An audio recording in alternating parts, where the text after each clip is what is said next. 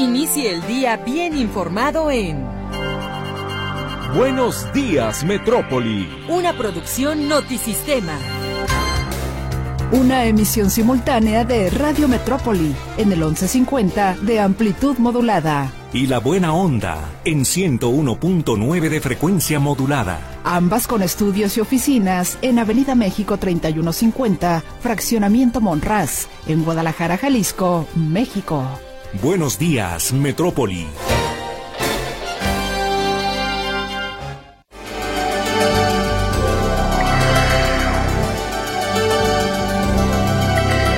felicidades a todos los tapatíos. Hoy es 14 de febrero y esta ciudad maravillosa y hermosa que además ha acogido a millones de mexicanos que vienen de otras entidades, pues eh, con muchísimo cariño le regresamos esta felicitación.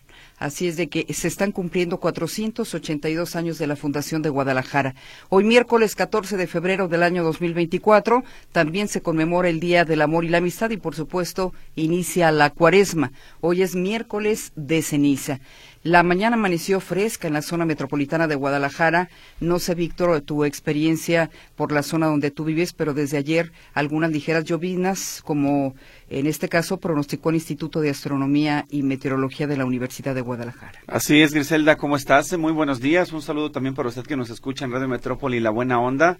Lluvia ligera, esperemos en el transcurso del día no haya más sorpresas. A lo mejor se mantienen esas condiciones, así que esté usted perfectamente preparado. Salga de casa con todo lo necesario para que no le sorprenda la lluvia en las próximas horas y reiterar el saludo y felicitación a esta ciudad que a pesar de todas sus complicaciones pues ha ido desarrollando con el paso del tiempo, adaptándose a las nuevas generaciones y hoy es lo que tenemos, es lo que hemos creado y es lo que tenemos que estar eh, procurando cuidar, sobre todo el patrimonio histórico que poco a poco se va se sigue desmoronando, fincas que desaparecen, monumentos que ya no están. Entonces, tratemos de que esta Guadalajara siga pues vigente y rampante para de aquí en adelante. Con muchos valores por parte de los tapatíos, eh, también con malas y buenas decisiones por parte de las autoridades.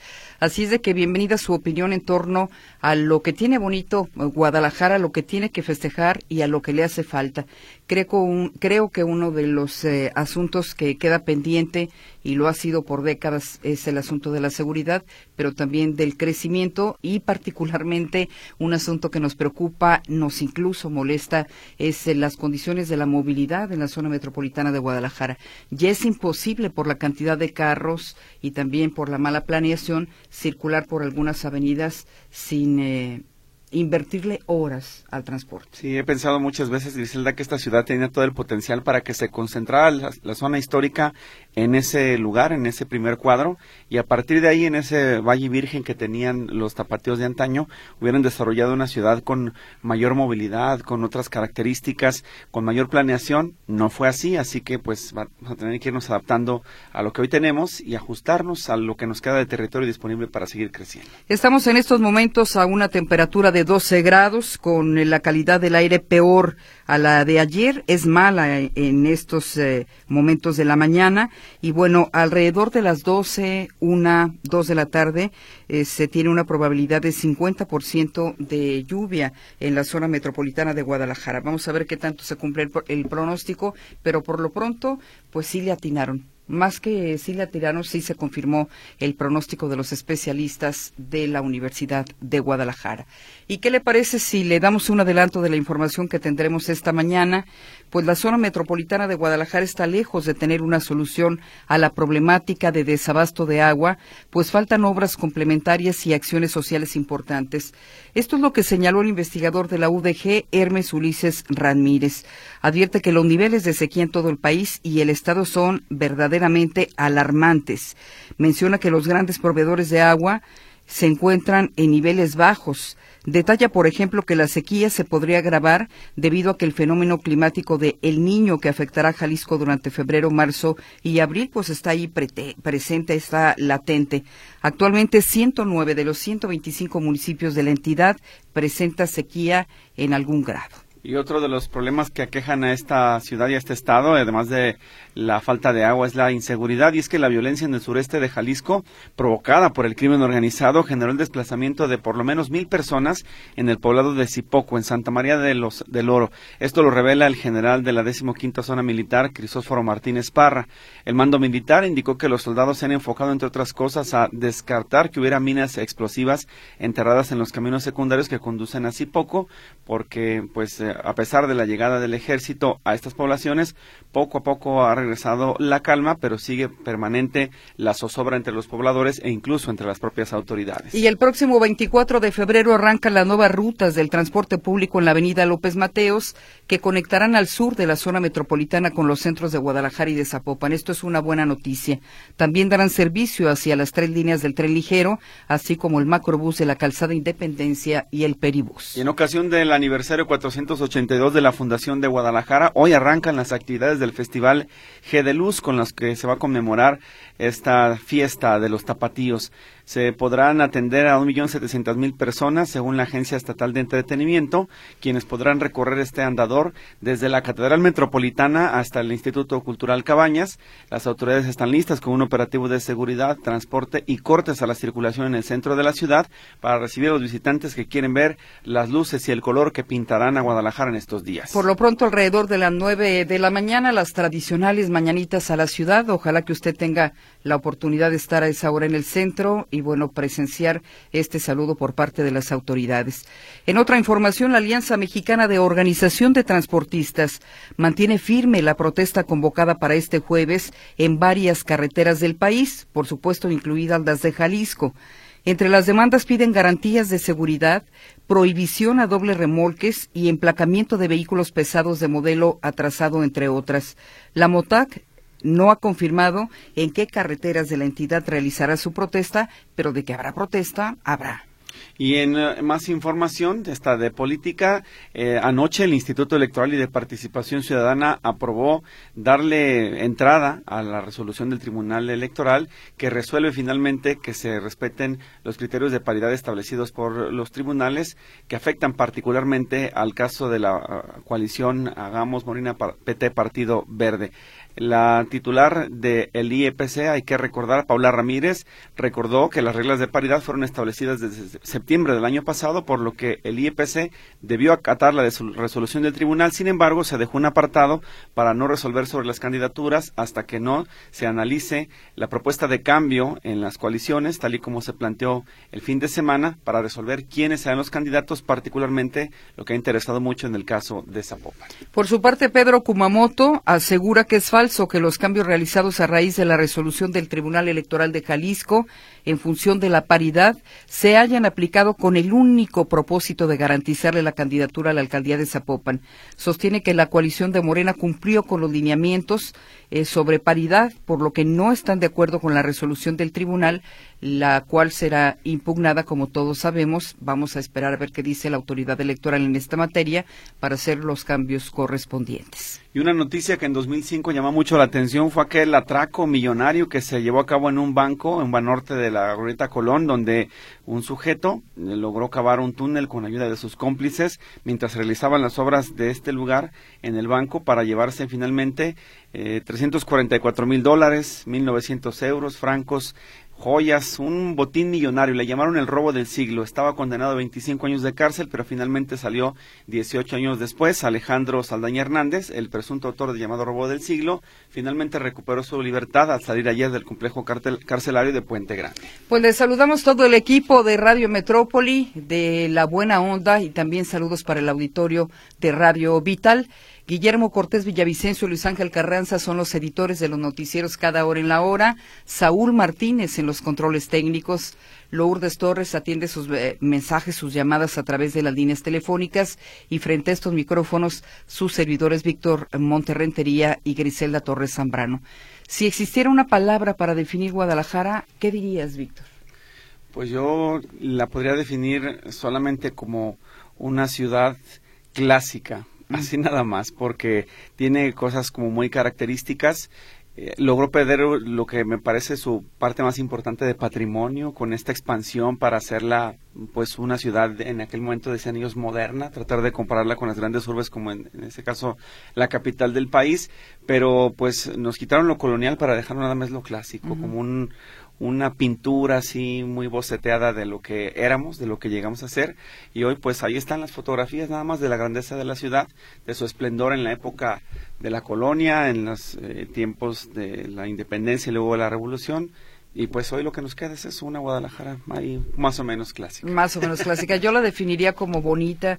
Me parece que es una de las ciudades más bonitas del país, con estos problemas que llegan a tener incluso las grandes ciudades. Pero le reitero el asunto de la movilidad, de la falta de planeación en el crecimiento y, por supuesto, de la inseguridad. Usted comparta con nosotros cuál es la palabra con la que definiría a Guadalajara. Por lo pronto, le decimos una vez más muchísimas felicidades en tu 400 282 aniversario Guadalajara. Y nos vamos a la efeméride musical. Va a ser en dos partes. Así es de que si usted escucha a las 7 de la mañana no será la misma que a las 6. Así es de que la invitación es para que escuche las dos partes. Vámonos al trabajo que nos presenta Mercedes Altamirano y su equipo de producción. Bueno, pues si hay amor, también hay desamor. Si hay unión, también hay separaciones. De eso trata esta efeméride musical en su primera parte que nos presentó Mercedes Altamirano y que estuvo, por supuesto, que buenísima. Yo la recomendación que le haría es que no ponga a nadie en pedestales. No hay príncipes azules. Todos somos personas con defectos y con virtudes y creo que tenemos que tratar de desestructurar esta idea del amor romántico que soporta todo, incluso la violencia. En la siguiente eh, hora estaremos escuchando la segunda parte de Mercedes Altamirano, que me imagino que será el amor, el amor verdadero, el amor real, el amor que implica comunicación, que implica respeto y que implica cuidado. Así es, ojalá que también la disfrute y mi recomendación es más banal que la de Griselda. Yo le diría esta mañana, por favor, ciérreme la licorera, siga tomando café. bueno, y sí, la venta de flores, la venta de globos, de osos, desde hace algunos días el mercado de las flores de Mezquitán, que por cierto le mandamos eh, saludos a los comerciantes, están a todo lo que dan, ya con algunos arreglos armados, con osos de peluche grandes. Gigantes. Y bueno, sobre todo los jóvenes sí, sí le invierten, sí le dedican a demostrarle a su pareja que la quieren. Entonces, eh, pues que se la pase muy bien. ¿No?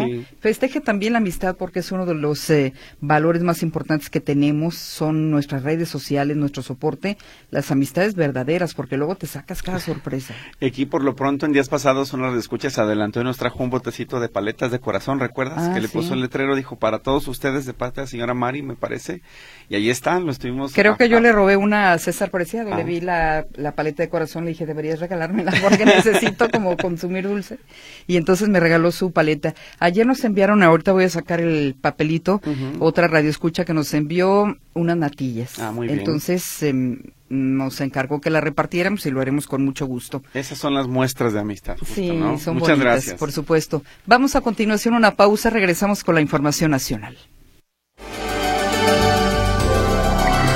Seis de la mañana con 31 minutos. Vámonos a la capital del país para saludar a Arturo García Caudillo. Te mandamos un abrazo en el Día del Amor y la Amistad y escuchamos eh, con gusto tu reporte, Arturo, adelante. ¿Qué tal? Buenos días, me da gusto saludarles. Igual les mando un fuerte abrazo por el Día de San Valentín y pues bueno, eh, hablando de amor, ayer el Pleno del Senado de la República aprobó por unanimidad, aunque solamente había 76 de los 128 senadores, con todos los que estaban presentes votaron a favor de modificar el artículo, uh, artículo 2 de la Constitución eh, en un tema relacionado con el matrimonio infantil en comunidades indígenas, es decir, prohibir que esta práctica siga ocurriendo, aunque es un tema de usos y costumbres y no sé con qué obstáculos se pueda enfrentar más adelante, porque suponemos que en la Cámara de Diputados actuarán de la misma forma que en el Senado y muy probablemente también en los eh, congresos pero por lo pronto, eh, Giovanna Bañuelos, que es coordinadora del Partido del Trabajo y que fue la promovente de esta iniciativa, eh, eh, celebró esta decisión porque dice eh, o explica el, lo, el, número de niñas que han eh, sido pues lastimadas con esta práctica que además es ancestral es muy grande. Vamos a escuchar justamente lo que comentó. Como ya mencioné, desde el pasado mes de octubre del 2021, su servidora y mis compañeras y compañeros senadores del Partido del Trabajo presentamos ante ustedes esta iniciativa con el objetivo de que los sistemas normativos de los pueblos y comunidades indígenas respeten en todo momento la dignidad e integridad de las mujeres y que en ningún caso, en ningún caso, las prácticas y costumbres comunitarias podrán vulnerar los derechos humanos de niñas y mujeres indígenas. En localidades de estados como Oaxaca, Chiapas y Guerrero, persisten prácticas que atentan contra toda libertad de decisión y que transgreden los más elementales derechos humanos de este sector poblacional. Tan solo en Guerrero, 300 mil niñas han sido vendidas para matrimonio. Desafortunadamente no contamos con mayor información, pues no existen estadísticas para determinar este delito en otras regiones del país donde sucede. La venta de niñas y mujeres con fines de matrimonio forzado es una realidad hoy, en pleno 2024, en nuestro país y nos lacera a todos. Pero ahí no termina la atrocidad. Las niñas son obligadas a contraer matrimonio al quedar embarazadas y peor aún, son obligadas a casarse con sus violadores. El matrimonio forzado lesiona su salud física y mental y les priva de oportunidades para una vida plena y digna. Pues ahí está justamente Giovanna Herrera y repito, pues este documento fue aprobado por unanimidad y enviado ya a la Cámara de Diputados para su revisión. Suponemos, repito, que eh, siendo un tema tan sensible, en eh, San Lázaro estarán actuando de la misma forma, pero tiene que seguir el proceso parlamentario y por tanto seguramente eh, recibirán la minuta, la enviarán a comisiones, eh, harán un, el estudio correspondiente y luego ya la estarán seguramente dictaminando. Pero pues suponemos que el problema mayor que va a enfrentar este esta modificación a la Constitución tiene que ver no tanto con el tema parlamentario, sino con usos y costumbres, que es lo que en entidades como Chiapas, Oaxaca y Guerrero se siguen utilizando. Mi reporte. Buenos días. Bien, es eh, un asunto plausible por parte del Senado de la República porque era una deuda que se tenía desde hace bastante tiempo, aunque ya se eh, eh, había legislado en la materia, poco se hablaba de lo que sucede en las comunidades indígenas.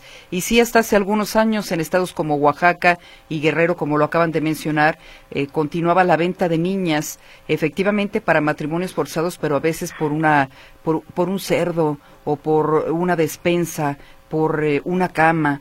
Así es de que qué bueno que eh, se está actuando al respecto y que quede eh, prohibido, como es en la mayor parte del mundo, el matrimonio infantil. Sí, ojalá que quede en definitiva, en definitiva prohibida esta práctica y que, pues, primero los legisladores actúen en consecuencia, me refiero a los diputados federales y a los locales, y después que en las comunidades más apartadas en las eh, eh, en las comunidades indígenas de nuestro país entiendan que esta práctica no puede permitirse. Así es. Arturo, gracias por el reporte. Al contrario. Excelente mañana. En más información, a pesar de que la Ley Federal del Trabajo en su artículo 337 obliga a los patrones a inscribir a las personas trabajadoras del hogar en el régimen de seguridad social, solo 2.58% están afiliadas al IMSS. De acuerdo con el reporte de empleo registrado al cierre del mes pasado, en enero se registraron 64.639 puestos asociados a personas trabajadoras del hogar. Esta cifra contrasta con el registro de 2.5 millones de empleadas y empleados domésticos mayores de 15 años que viven en el país, donde 90% son mujeres y 9.8 son hombres. Y el Grupo Parlamentario de Movimiento Ciudadano en el Senado de la República está dispuesto a aprobar 11 de las 20 iniciativas presentadas por el presidente de la República, Andrés Manuel López Obrador, todas ellas relacionadas con derechos sociales fundamentales. Así lo afirmó Clemente Castañeda, coordinador de MC en la Cámara Alta, quien dijo que la bancada respaldará las reformas referentes a pueblos indígenas como sujetos de derecho. Adultos mayores, personas con discapacidad, bienestar animal, salario mínimo, trabajo juvenil, salud universal, vivienda, alimentación, medio ambiente y sistemas de pensiones con ajustes, menores. Indicó que la verdadera intención de las propuestas del Ejecutivo Federal es distraer la atención y utilizarlas para la politiquería, por lo que retó a la mayoría de Morena a hacer suyas las iniciativas que tienen que ver con derechos sociales para presentarlas directamente en el Senado y ahorrarnos, dijo, todo el trámite legislativo que ellos quieren entrampar. Yo creo que una gran parte de la población está convencida, sí, efectivamente, que estas reformas en medio del proceso electoral simplemente son para distraer.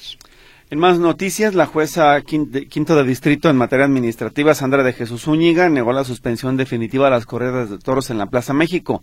La Asociación Civil Todos y Todas por Amor a los Toros buscaba ponerle fin de nueva cuenta a la taromaquia en la capital, pero la petición fue denegada y la Plaza México podrá continuar con sus festejos de 78 aniversario. En respuesta, Jorge Gaviño Ambriz, uno de los impulsores del amparo contra la fiesta brava, advirtió que el juicio continúa para que se decida el fondo del asunto, que podría ser resolver si es constitucional o no el maltrato al que son sometidos los toros en este espectáculo. Él advierte que habrá más recursos legales porque el caso todavía no queda como cerrado. Seis de la mañana con treinta y nueve minutos. Vámonos al trabajo informativo que nos presenta este miércoles 14 de febrero Ricardo Camarena. Es un delicado tema de salud pública. Es doloroso. Es la principal causa de enfermedad de la población infantil mexicana entre los 4 y los 14 años de edad y la segunda causa de muerte. Cada 90 minutos se detecta un caso. Cada año se registran alrededor de 2.000 fallecimientos. Hoy hablamos del cáncer infantil. Este 15 de febrero se conmemora el Día Internacional de la Lucha contra esta enfermedad en este sector de la población. El dato es contundente. El cáncer es la primera causa de muerte en niños y adolescentes a nivel mundial. La Organización Mundial de la Salud reporta que cada año más de 400.000 menores son diagnosticados con esta enfermedad. México no es la excepción y de acuerdo con la Universidad Nacional Autónoma de México, el tipo de cáncer más frecuente es la leucemia, originada en la médula ósea. Le siguen los tumores cerebrales y en tercer lugar los linfomas, es decir, tumores que se generan en los ganglios linfáticos. Parece difícil de creer, pero con todo y los avances médicos, al día de hoy aún es complicado identificar qué provoca esta enfermedad entre la población infantil. Esto hace prácticamente imposible prevenirlo. Sin embargo, especialistas tienen identificados algunos factores de riesgo, entre estos genéticos, ambientales y en algunos casos microbiológicos, es decir, por virus que pueden dar paso a la aparición de linfomas. Axel un niño con cáncer, platicaba con Televisa su experiencia, compartía cómo es vivir con esta enfermedad y seguir el tratamiento. Bueno, al principio sí sentía que me moría de tanto inyección y, las primeras quimios me caían muy mal. Y ya después ya no, ya, ya todas las quimios fueron muy disminuyendo y ya me fui sintiendo mejor. Expertos en oncología reconocen que aunque se trata de un delicado tema en materia de salud pública, también es cierto que este padecimiento, detectado de forma oportuna, tiene un alto potencial de curación. Es la voz de Luis Enrique Juárez, especialista en hemato-oncología, en entrevista con Otimex. Las posibilidades de curación que tiene un niño con cáncer en nuestro país van más allá del 70%. O sea, 7 de cada 10 niños con cáncer se pueden curar. El mayor porcentaje de los niños que llegan a nuestras instituciones llegan con etapas avanzadas de la enfermedad. O sea, más del 70% de los niños tienen etapas avanzadas. Entonces, estos datos son de niños con etapas avanzadas. Si nosotros lográramos diagnosticar de manera más temprana a los pacientes, esta posibilidad de curación se incrementaría significativamente. El llamado a los padres de familia es a estar alerta ante cualquier síntoma que pudiera dar señales de esta enfermedad. Farina Arreguín González del área de oncología pediátrica del Centro Médico Nacional 20 de noviembre habla sobre algunos de los síntomas que podrían advertir sobre un posible caso de cáncer infantil. Fiebre calentura más de 38 grados que no se da con administración de antipiréticos del tipo paracetamol o que ya haya sido tratada por un médico con antibióticos y que no se quite sangrado por la nariz, en las encías o en cualquier parte de nuestro cuerpo, la presencia de puntitos rojos que son petequias en la piel, equimosis, o sea, moretones sin que tengamos un golpe previo, mal estado general de los niños, que ustedes los vean cansados, con pérdida de peso, que no tengan ganas de hacer nada, la presencia de sudoración nocturna, que los niños suden, suden, suden en la noche, que cuando se despierten ustedes vean las sábanas o la eh, almohada completamente mojada, aumento de volumen en cualquier parte del cuerpo. Acuérdense que todos tenemos ganglios y estos aumentan de tamaño cuando hay infecciones, pero cuando estos ganglios no se quitan ya con el tratamiento dado por un médico de primer contacto o tienen una consistencia dura, como gomosa como una pelota o, dura como una piedra, aguas, pudiera tratarse también de un tumor, de un linfoma. El tratamiento de niños con cáncer en México ha estado inmerso en la polémica. La denuncia de padres de familia en torno al desabasto de medicamentos para atender a sus hijos ha sido recurrente, uno de los estigmas de la actual administración federal. Han buscado el acercamiento con las autoridades, han salido a las calles, han levantado la voz para exigir al gobierno que cumpla con su responsabilidad. Lo han hecho a lo largo del sexenio. Les cuentan los días. Hoy se cumplen desafortunadamente Mil días de esta tragedia humanitaria, mil días de desabasto que se ha cobrado la vida de más de 1.600 niñas y niños.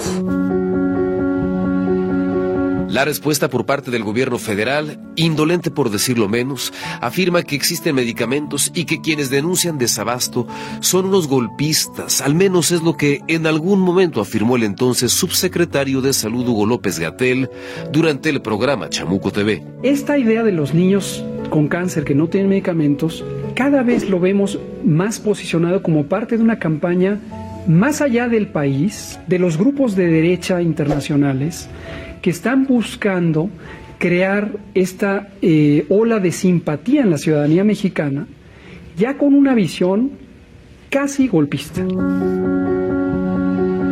La Secretaría de Salud afirma que el abasto de medicamentos oncológicos y quimioterapias para la población infantil están garantizados. Pero más allá de ese compromiso, distintas organizaciones en distintas partes del país, como el caso de Nariz Roja, han sumado esfuerzos para conseguir los medicamentos necesarios y brindar la atención que requieren los menores. Se han puesto a hacer el trabajo del gobierno federal porque la salud de las niñas, niños y adolescentes no está para esperar que se solventen deficiencias administrativas y mucho menos diferencias políticas. Notisistema, Ricardo Camarena.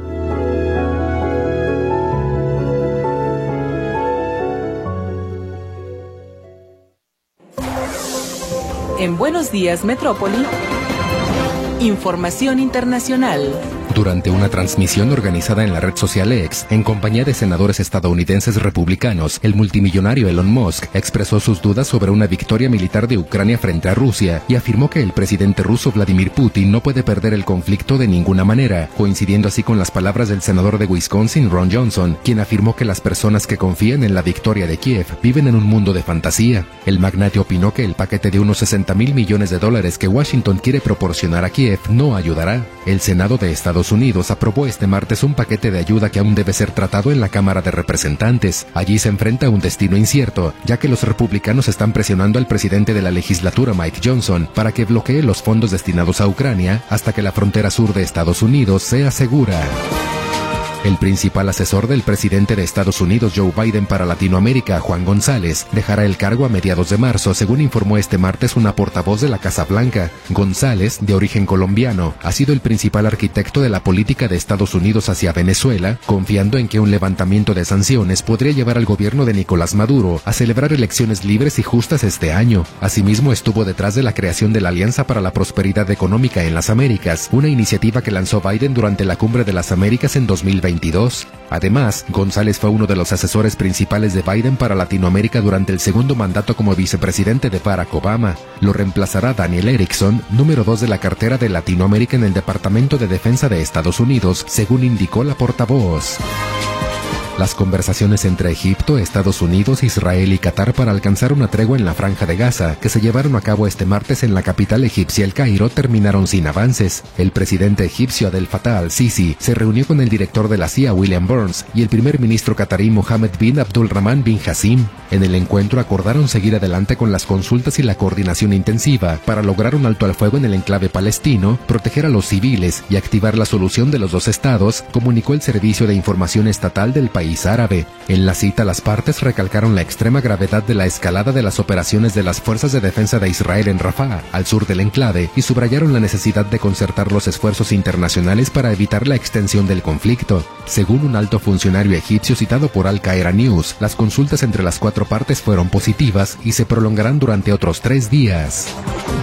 El presidente de El Salvador, Nayib Bukele, respondió a una publicación en la red social X, hecha por una organización que afirmó que el país latinoamericano tiene la tasa de encarcelamiento más alta del mundo. En respuesta, Bukele explicó los hechos expuestos como si se tratara de un problema matemático. Describió la situación que vivía El Salvador antes de que empezara su guerra contra las pandillas como la tasa de homicidios más alta del mundo, igual a la mayor cantidad de asesinos en las calles del mundo. Añadió que la solución es meterlos a todos en la cárcel para que no puedan matar más, dando como resultado la tasa de encarcelamiento más alta del mundo, pero también el país más seguro del hemisferio occidental. A principios de enero, las autoridades de El Salvador aseguraron que en 2023 los asesinatos en el país cayeron casi un 70% respecto al 2022. Respecto a estos datos, la Policía Nacional Civil señaló que el 2023 fue el año más seguro en la historia de El Salvador. De igual forma, Bukele celebró que El Salvador es oficialmente el país más seguro de toda Latinoamérica.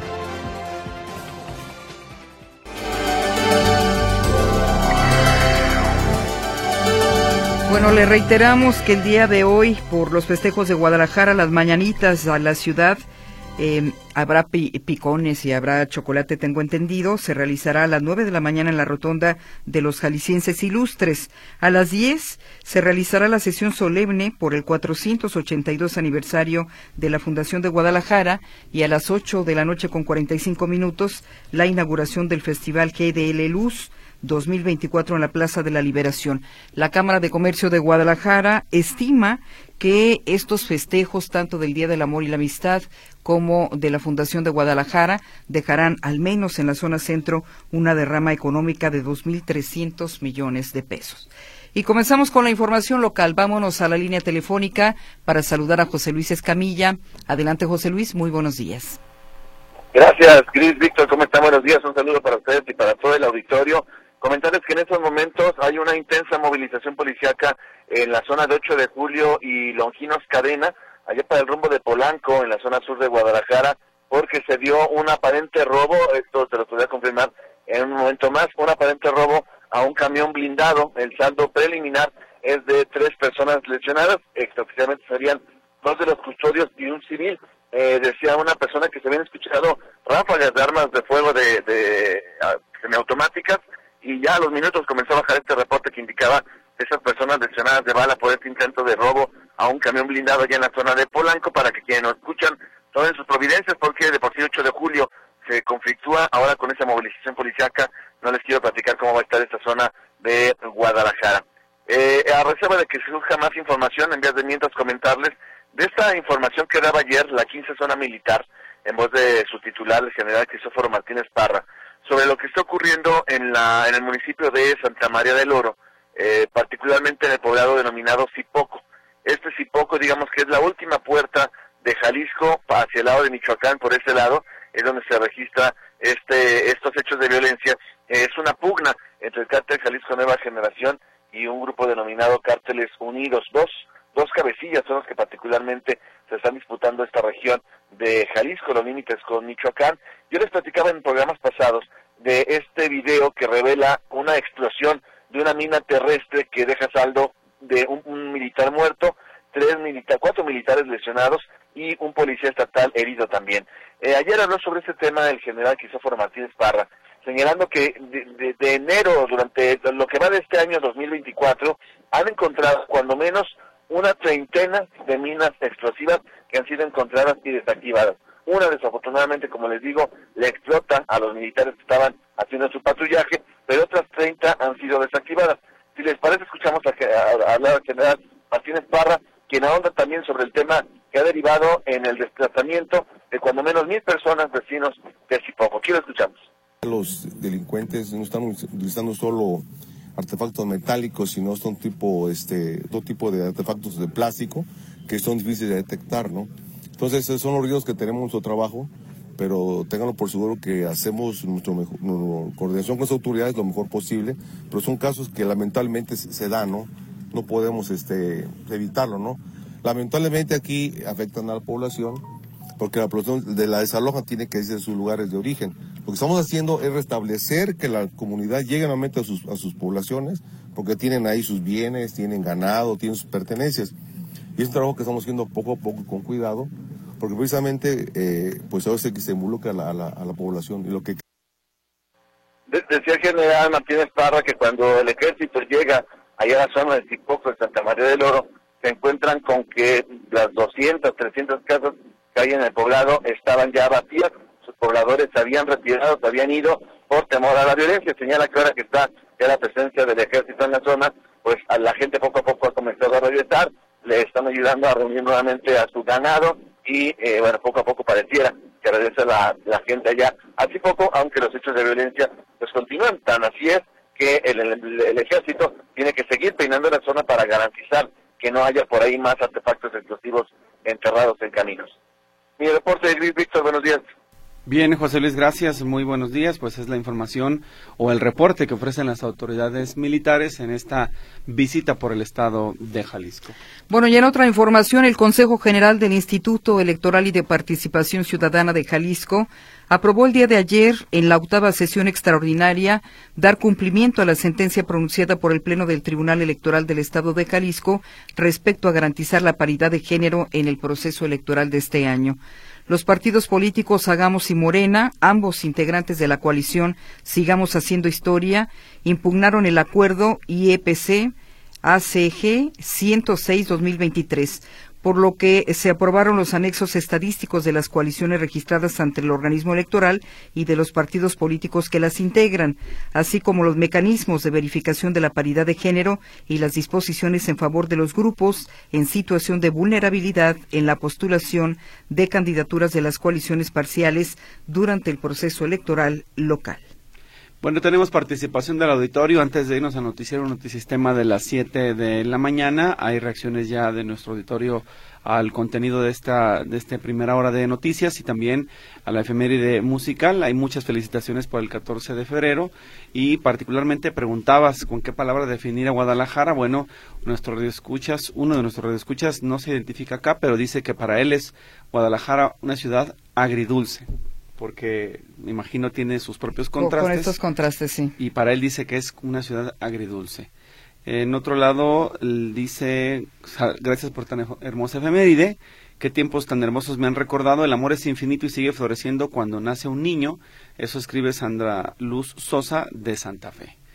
En uno más nos envían las felicitaciones, eh, Paco Coronel, y nos dice también eh, esta persona que ya se va al gimnasio y gracias por el eh, regalo de la efeméride, que quiere el vínculo para volver a escucharla. Así que bueno, se lo Qué bueno. Segunda parte, después del noticiero de las 7 de la mañana, es diferente a la que usted escuchó a las 6. Fernando Mesa dice que la ciudad de las Rosas ahora es la ciudad de los volardos, pero aún así sigue siendo una ciudad hermosa. Arturo Alonso, felicidades a todos los que disfrutan del amor y a los que no, ya llegará su tiempo y también su espacio. Margarita Macías, hoy sí se merecen una estrella en la frente por la música tan bonita que nos eh, compartió Mercedes Altamirano en la efeméride musical. María de Jesús Orozco, México, una gran cárcel o muchas más para meter a todos los delincuentes que hay porque andan libres e impunes que hagan lo que Bukele, es lo que menciona María de Jesús Orozco, y otra persona del auditorio que pide que no demos a conocer su nombre, dice que trabaja en un taller de costura.